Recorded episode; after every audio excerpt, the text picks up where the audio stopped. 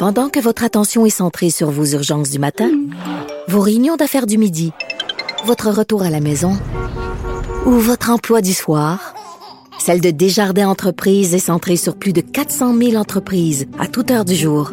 Grâce à notre connaissance des secteurs d'activité et à notre accompagnement spécialisé, nous aidons les entrepreneurs à relever chaque défi pour qu'ils puissent rester centrés sur ce qui compte, le développement de leur entreprise. Pour une écoute en tout temps, ce commentaire d'Emmanuel Latraverse est maintenant disponible dans la section balado de l'application ou du site cube.radio. Cube Radio. Tout comme sa série podcast, Emmanuel présente un balado qui vous fera découvrir qui sont les hommes et les femmes derrière nos politiciens.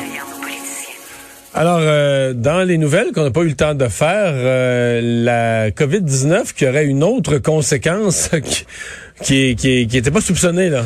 C'est peut-être une conséquence qui va en faire réfléchir plus d'un, Mario, là, surtout chez les, les jeunes hommes qui vont peut-être se sentir moins concernés, euh, se pensant plus euh, immunisés, si on veut, contre les effets graves de la COVID.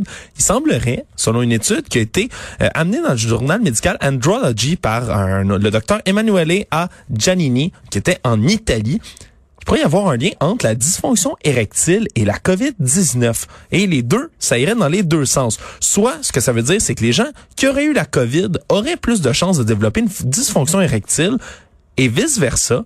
Les gens qui ont une dysfonction érectile seraient même eux-mêmes Ça va dans les plus prompts. sens. OK. Oui, puis je vais puis je vais expliquer évidemment. C'est une association dans les deux sens. Pourquoi on dit que c'est multiplier le facteur de risque par 5 ou par 6 dans les deux cas euh, que ça a été rapporté dans plusieurs des cas des hommes qui vivaient une dysfonction érectile de moyen âge des hommes de 33 ans autour de ça euh, entre 6 mois et un an même qui peuvent perdurer après la Covid, c'est pas complètement clair encore évidemment c'est une maladie euh, un virus plutôt qu'on continue d'étudier mais également dans l'autre côté. Parce que les symptômes, là, ça s'explique quand même mieux.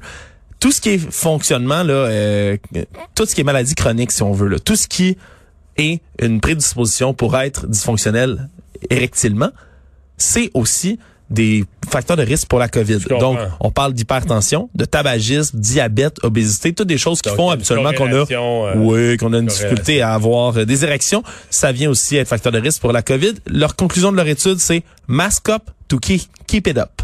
Donc, m- portez un masque pour rester au garde à vous.